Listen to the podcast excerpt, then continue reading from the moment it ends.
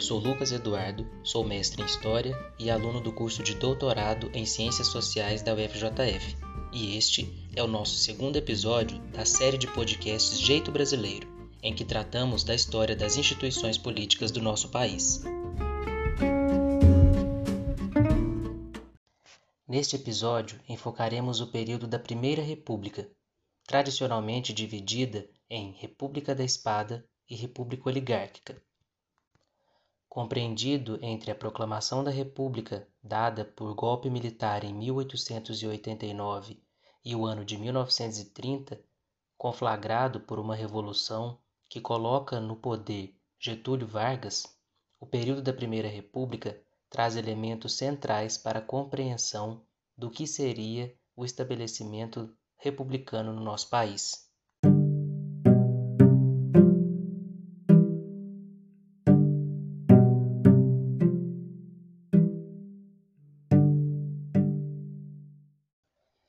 A relativa estabilidade política e econômica, sobretudo, que se instalou a partir do período da conciliação, entre as décadas de 1850 em diante, não foi completa. Para compreendermos o nascimento do fenômeno da República no Brasil, em fins do século XIX, é importante retomarmos alguns aspectos muito significativos do que fora o Império Brasileiro.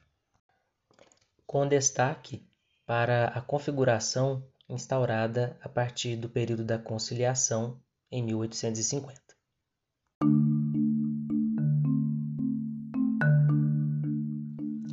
A partir da década seguinte, 1860, alguns eventos demonstraram fragilidades daquele império mesmo que consolidado.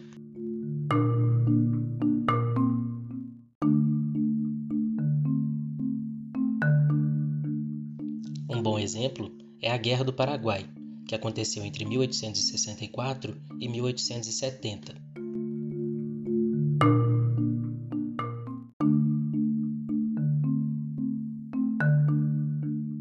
Basicamente, o conflito relacionou-se aos intentos expansionistas do Império do Brasil na Bacia do Prata. A guerra envolveu, além de Brasil e Paraguai, também Uruguai e Argentina, que aliaram-se ao Brasil para a derrota de Solano Lopes e suas tropas no Paraguai. Vitorioso ao final do conflito armado, o Brasil conseguira de fato a anexação de porções de terra antes paraguaias. Também a Argentina beneficiou-se com a anexação de territórios paraguaios.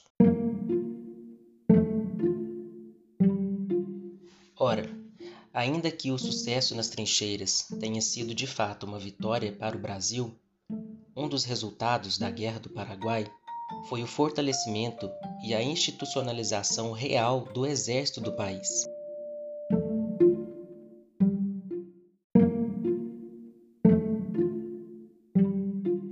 Neste processo de fortalecimento, o exército e seus membros começam a despontar. Desde muito ocupando ministérios e postos importantes na administração do império, os membros do exército agora continham outros interesses. Dentre os resultados do conflito armado na Bacia do Prata, ocorrera a aproximação de soldados brancos, soldados negros e também de parcelas da Guarda Nacional e dos recrutados. Essa convivência elevou os ânimos e ampliou as discussões abolicionistas.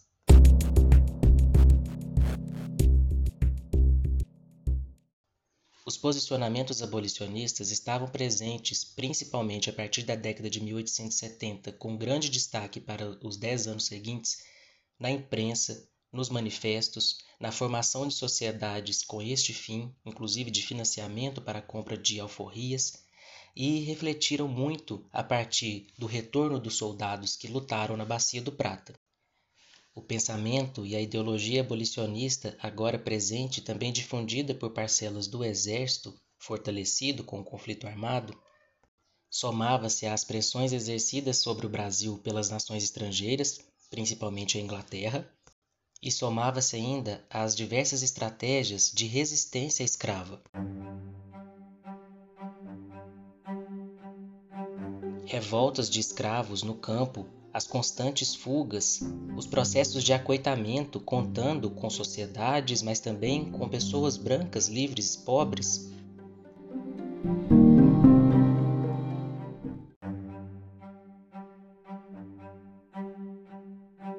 Conjuminavam-se com a formação de grandes quilombos próximos aos grandes centros, como no caso de Santos e do Leblon, no Rio de Janeiro.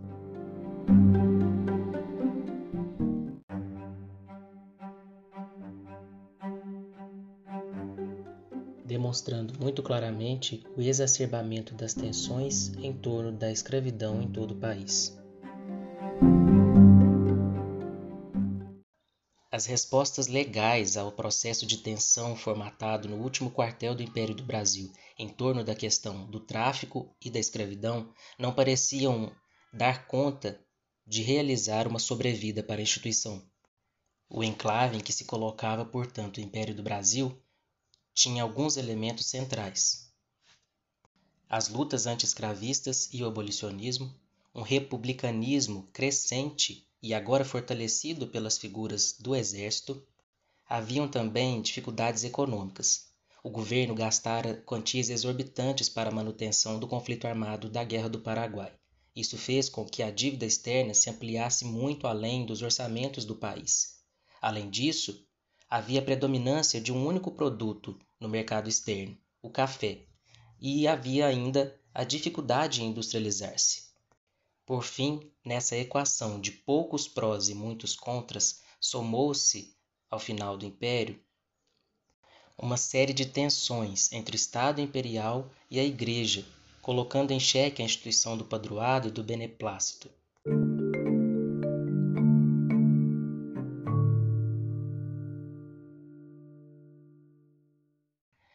Assinatura da Lei Áurea em 13 de maio de 1888 pela princesa regente Isabel, filha de Dom Pedro II que viajava à Europa, causou grande rebuliço. Os proprietários de escravos não receberam qualquer tipo de indenização e passaram a engrossar as fileiras republicanas. Porções dirigentes da Igreja Católica mostravam-se insatisfeitas com os rumos do Império do Brasil nas Forças Armadas, o republicanismo crescia dentro do exército brasileiro. A questão militar, nome como ficou conhecido o período de grandes embates e muitas querelas entre o imperador Dom Pedro II e os militares, colocava em xeque uma relação de sustentação que havia.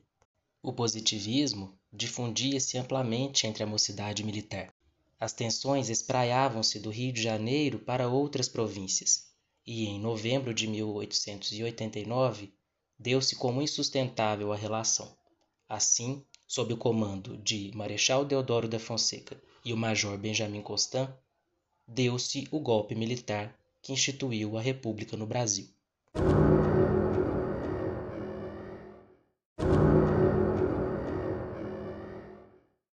Vejamos o que nos diz a historiadora Emília Viotti da Costa.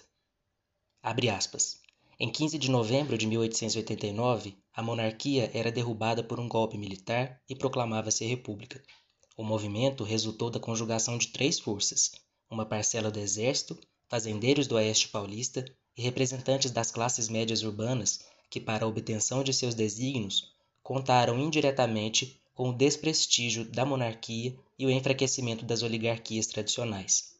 O ano de 1889 não significou uma ruptura do processo histórico brasileiro.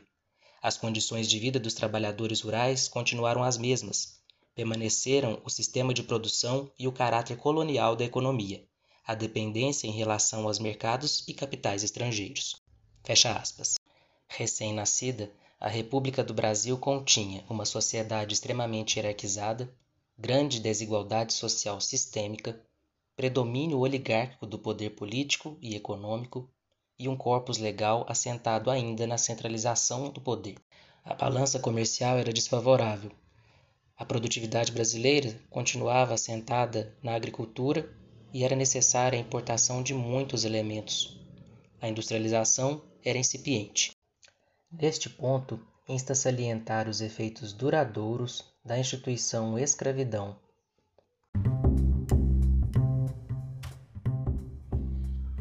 Os dirigentes do Estado Imperial Brasileiro durante os 67 anos em que ele vigorou, optaram pela manutenção da instituição escravista herdada dos anos da colônia. Na história de 300 anos em que vigiu, a escravidão negra no Brasil foi protegida por muitas modulações e acomodações institucionais propostas e levadas a cabo pelo próprio Estado, na contramão do que ocorrera nas outras sociedades escravistas que vieram ao longo do século XIX, interrompendo tanto o tráfico como colocando fim à instituição do cativeiro, no Império do Brasil, as elites políticas e econômicas esforçaram-se por auxiliar o império, enquanto governo, na manutenção da instituição. Os aspectos da violência e da exploração presentes na instituição do tráfico negreiro e da escravidão reverberam ainda hoje em traços sociais, culturais, políticos e econômicos da história do Brasil. Pesquisadores dentro da historiografia, mas também demógrafos e o próprio IBGE apontam uma população escrava colocada em liberdade com a Lei Áurea de 1888 de aproximadamente 723 mil pessoas. A letra da lei de 13 de maio daquele ano não comportava nenhum programa ou ação específica para a incorporação dessa população egressa agora do cativeiro. A República, nascida de um golpe militar em 1889, dava ao Brasil um aspecto prenhe de contradições, e aos homens livres pobres que durante toda a história do Império foram enxergados como elemento disruptivo, somavam-se agora os mais de 700 mil egressos do tráfico e da escravidão negreira. Tratemos, pois, da República Oligárquica no Brasil.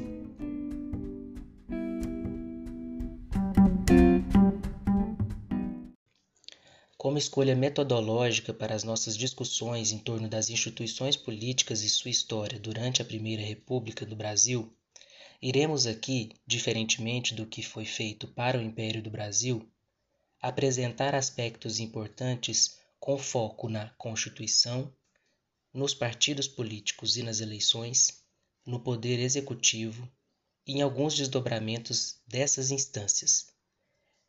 Faremos menos um transcurso histórico ou uma narrativa, de maneira a dar destaque a esses aspectos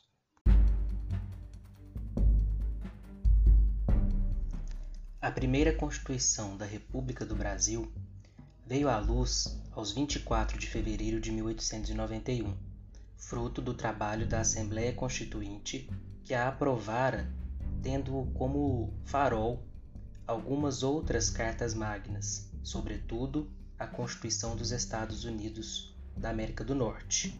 Não por acaso, o nome oficial dado à República do Brasil passara a ser Estados Unidos do Brasil. Assim também, adotara-se o federalismo de maneira efetiva. As antigas províncias transformaram-se com a Carta Magna em 20 estados da Federação, passando a ter ampla autonomia. A ideia era o combate ao centralismo político que tanto tinha marcado e caracterizado o Império Brasileiro.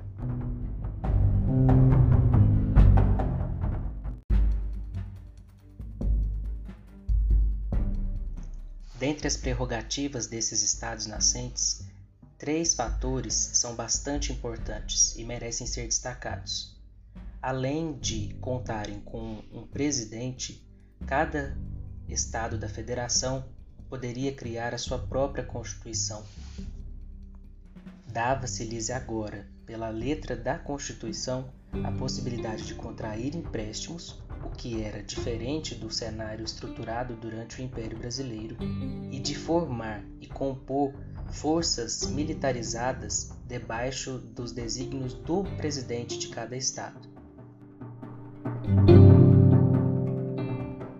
Esses três elementos citados, descritos e garantidos pela nova Carta Magna de 1891, conduziram a um processo de formatação do que seria o Estado republicano na Primeira República. os estados, ainda que subordinados à Constituição Federal e, portanto, aos desígnios do governo federal, continham agora clara autonomia, dando-se prerrogativa econômica, de defesa e também um aparato legal próprio.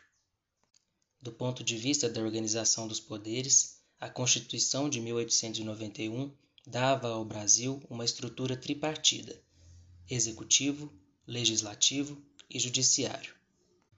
O executivo admitia presidente e vice-presidente. O legislativo compunha-se pelo Congresso Nacional, Câmara e Senado. E o judiciário tinha como órgão máximo o Supremo Tribunal Federal. Aqui é interessante que nos façamos a pergunta: e os partidos políticos? A partir das últimas décadas do Império Brasileiro, os partidos políticos iam se conformando de maneira mais orgânica. Em 1870, saíra o Manifesto Republicano, em que os partidários do republicanismo organizavam-se de fato em torno do que seria o primeiro partido estatuído. Contudo, é necessário frisar que, mesmo com essa formatação, com o ganho de corpo, com a ampliação dos adeptos e, de fato, com um instrumento que se pudesse chamar de partidos políticos, mesmo agora, em inícios do século XX, e com o cenário republicano em conformação e consolidação, os partidos não conseguiram tornar-se de fato nacionais. Os membros das elites regionais, organizados desde muito em pequenos clãs e acostumados à agência de poder nessas estruturas regionalizadas, mantiveram-se agora, durante a Primeira República, apegando-se à formação de pequenos partidos republicanos. Outrora, ainda no Império, o primeiro partido republicano que viera a lume tinha uma característica muito fluminense tanto assim que a maioria de seus membros provinham da província do Rio de Janeiro. Isso não mudou e fez com que as suas ideias, reverberando nos outros estados agora colocados, desse início a esse movimento de surgimento dos partidos republicanos, dentre os quais destacariam-se o de São Paulo, Minas Gerais e Rio Grande do Sul. Não por acaso, aliás, serão estes os partidos republicanos que vão se revezar no que vamos chamar de república oligárquica em conformação. Somente na década de 1920 é que o Estado republicano brasileiro assistiria ao nascimento do PD, o Partido Democrático, fundado em São Paulo no final daquela década. De bases elitistas, não se diferindo, portanto, dos partidos republicanos espalhados pelos estados brasileiros, o Partido Democrático, fundado em São Paulo, trazia elementos diferentes. Seus membros provinham das zonas urbanas prioritariamente, e assim também das zonas rurais, mais marcadamente aquelas pessoas que, apesar de comporem elite, não conseguiam estabelecer o mesmo jogo dos clãs já assentados desde muito tempo. É possível dizer que o Partido Democrático de São Paulo conseguiu algum sucesso. A historiografia aponta, no entanto, que não foi possível, com essa iniciativa, desbancar a velha oligarquia paulista, nem tampouco seus reflexos espraiaram-se para além dos limites do estado de São Paulo.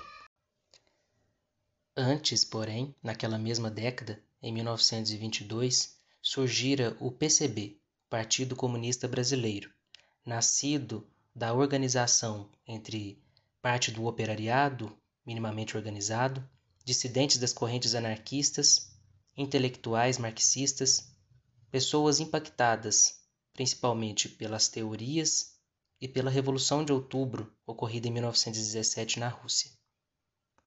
A industrialização, ainda que lenta, e a constante migração das pessoas do campo para a cidade para tornarem-se povo trabalhador, operariado, proletariado, dera condições para que novos pensamentos adentrassem no campo político.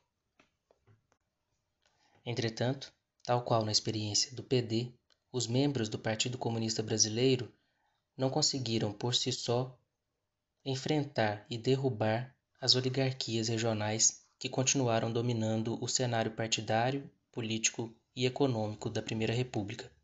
Dizer isso, no entanto, não minimiza o impacto no cenário político que a criação do PD e do PCB tiveram naquele contexto. Aliás, membros do PCB, posteriormente, serão figuras-chave, personagens principais do processo de derrubada da Primeira República.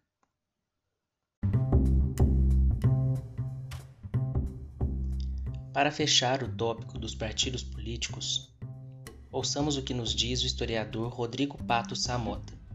Abre aspas. Os partidos representavam uma coalizão de grupos políticos municipais, invariavelmente dominados por clãs familiares e ou pelos velhos coronéis. Muitas vezes existiam grupos adversários nas localidades, mas eles atuavam no mesmo partido e lutavam entre si pelo seu controle. Neste quadro, alianças com os grupos dirigentes na capital do estado tinham caráter decisivo, pois a proteção proporcionada pelos grandes chefes era crucial para a manutenção do poder nos municípios. Os partidos republicanos regionais dominavam então a política de seus estados de cima a baixo, quer dizer, desde as menores localidades até as capitais, através de um sistema de alianças ligando as elites dos diversos rincões do Estado em torno da mesma organização. Como se vê, as críticas republicanas à falta de representatividade dos partidos do Império não levaram a nada. Os partidos da Primeira República tinham os mesmos defeitos de seus antecessores, só davam voz às classes dominantes, principalmente aos representantes da propriedade rural, e a corrupção eleitoral continuou tão grande como antes os mesmos currais eleitorais, a mesma compra de votos, a mesma falsificação de resultados. Continuou também a tradição de continuismo, ou seja, os grupos ocupantes do poder ganhavam todas as eleições. Fecha aspas. Para melhor compreender a sustentação dos arranjos oligárquicos que tiveram lugar ao longo da Primeira República do Brasil, precisamos voltar nossa atenção para um dos pontos centrais dos nossos podcasts: a estrutura, a organização e a dinâmica eleitorais. Faz-se necessário, mais uma vez, voltar um pouco no tempo.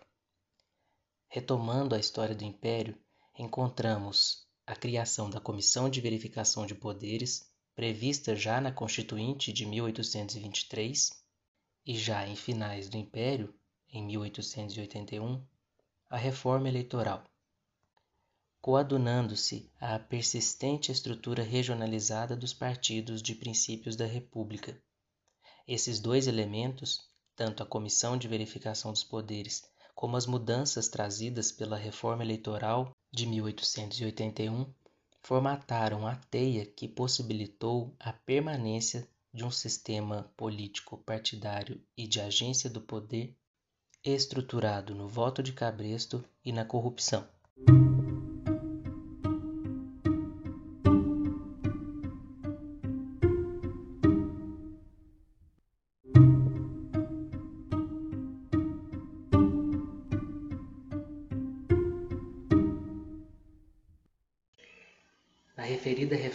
Política, ocorrida ainda em fins do século XIX, a principal inovação foi a retirada do direito político aos analfabetos. Também as eleições passaram a ser diretas, desaparecendo a diferenciação entre votante e eleitor. Além dessas alterações, elevou-se ainda mais as rendas exigidas para candidatar-se. Essas três modificações trazidas pela nova regra eleitoral afastaram enormemente boa parcela da população o primeiro desdobramento enxergado dessa reforma foi a diminuição drástica da participação da população. No pleito parlamentar de 1872, aproximadamente 11% da população havia acorrido às urnas. Anos depois, em 1886, portanto, depois da reforma eleitoral, apenas 0,8% da população participara do pleito. As alegadas boas intenções dos legisladores ao retirarem o direito dos analfabetos de participarem das eleições enquanto eleitores, já que essa população era facilmente manipulada pelos candidatos, não se configuraram. Em parte, esse regramento do Império foi mantido na letra da Lei da Constituição de 1881. Por ela, somente os homens maiores de 21 anos, brasileiros e alfabetizados podiam votar, desde que não fossem soldados ou membros do clero regular, como monges e frades. As mulheres não tinham direito ao voto. A jovem república, portanto, excluía a maioria do acesso à cidadania. Extremamente diminuído, o contingente de eleitores era formado basicamente por homens pobres, que estavam, em sua maioria, vinculados aos coronéis e aos oligarcas por teias de favorecimento, trocas de favores e ainda debaixo de seu tacão e possibilidade de violências. O jogo eleitoral fundamentava-se desta maneira. No nível municipal, coronéis e oligarcas, por meio do voto de cabresto, arregimentavam todo o seu plantel de eleitores no chamado curral eleitoral e determinavam a entrega dos votos ao candidato especificado. Em troca, o governo dos estados respondia com verbas e benefícios e, ao mesmo tempo, atendia ao intento do governo federal, que sempre lhes dava apoio político e financeiro. Coroando essa estrutura de corrupção sistêmica, a Comissão de Verificação de Poderes, que mantinha-se em atividade, continuava a dar o seu aval ou a degolar os candidatos. De maneira simplificada, a Comissão de Verificação de Poderes era eleita contendo com cinco membros dentro dos deputados na Câmara Federal. A eles dava-se a prerrogativa para anuir ou não ao diploma ou seja, as documentações apresentadas pelos candidatos eleitos nos níveis estaduais. Dessa maneira, se o candidato fosse fiel ao governo central e às oligarquias, ele permanecia. Caso não fosse, era degolado, ou seja, impedido de tomar posse. Foi com o presidente Campos Salles, eleito em 1898, e por meio de manejos que fizeram com que a eleição desses membros pelo presidente da Câmara se desse de maneira mais favorável para a manutenção dessa estrutura de poder, que a Comissão de Verificação de Poderes e a sua atuação passou de fato a ser decisiva, dando amparo à estrutura eleitoral montada para a manutenção da política dos governadores e da oligarquia nos poderes locais e no nível federal. Todo esse quadro do período da Primeira República de cerceamento de direitos e alijamento político da maioria da população não foi enfrentado com mera passividade.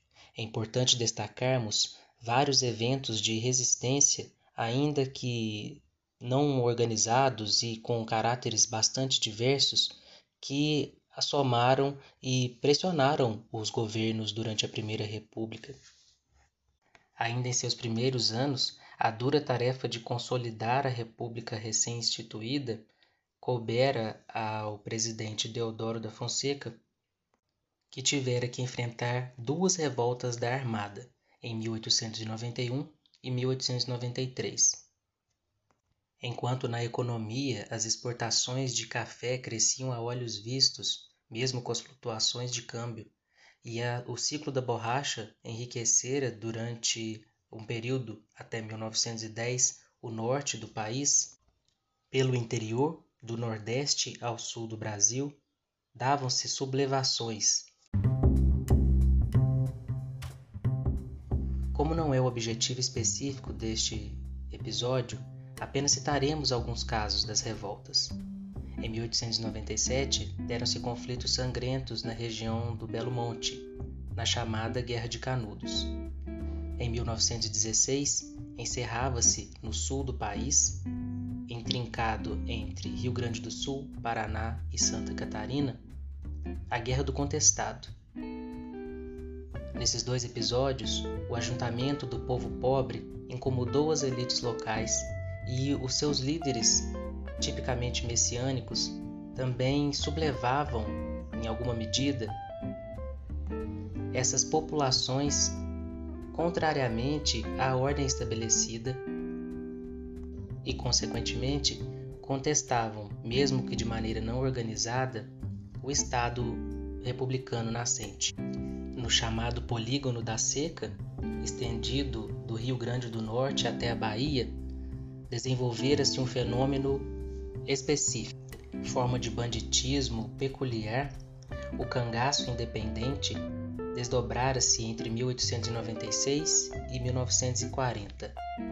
Os cangaceiros bandos armados que agiam por conta própria, sobrevivendo de assaltos e saques, sem domicílio fixo, em luta constante com a polícia,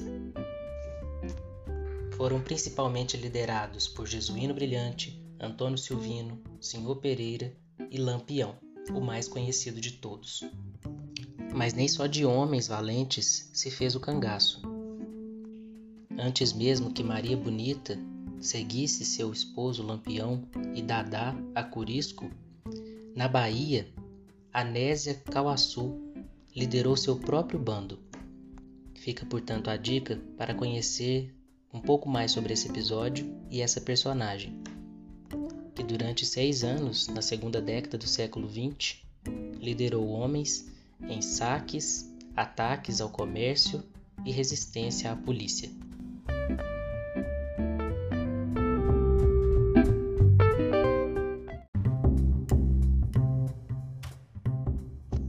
cidades, os processos de modernização e urbanização, muitas vezes levados a cabo pelas autoridades públicas com violência, promoviam a favelização, como no caso do Rio de Janeiro, empurrando as parcelas mais pobres para o alto dos morros, e também o descontentamento.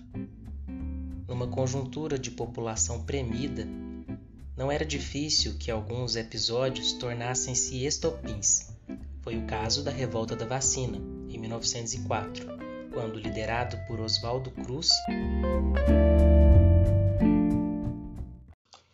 estabeleceu-se a vacina obrigatória em combate à varíola, que matava milhares de pessoas. Aos desobedientes imporiam-se multas. Nesse quadro, somada às demolições acontecidas no centro da cidade, a vacina obrigatória foi de fato a gota d'água. Em novembro daquele ano, a cidade transformara-se em uma praça de guerra. Aproximadamente 3 mil pessoas marcharam em direção ao Palácio do Catete, sede da presidência, gritando palavras de ordem contra o governo, a polícia e combatendo a obrigatoriedade da vacina. Os embates envolveram a polícia, parte do exército e até da marinha. Somente com o recuo do governo, determinando a não obrigatoriedade da vacina, é que os ânimos se abrandaram. Mais um exemplo de revolta daquele período fora a chamada revolta contra Chibata, levada a cabo por marinheiros descontentes com a imposição regimental de castigos físicos. Complementando o cenário renhido, a industrialização crescente e a urbanização, e com elas o afluxo de pessoas que tornavam-se agora operários, somando-se ainda a parcelas vindas da Europa de imigrantes, trazendo consigo alguns ideários diferentes daqueles que já circulavam no Brasil, como por exemplo o anarquismo, favoreceram a formação do operariado e da sua organização.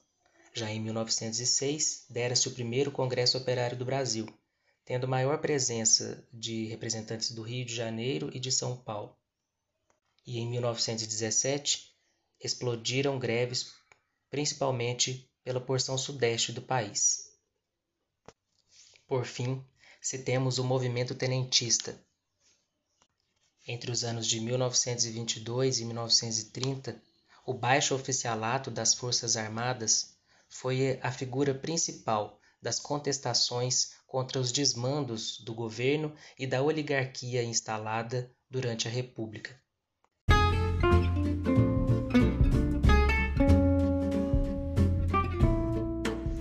Rastro da atuação contestatória destes homens é que vai se dar a Revolução de 30 e a ascensão de Getúlio Vargas ao poder.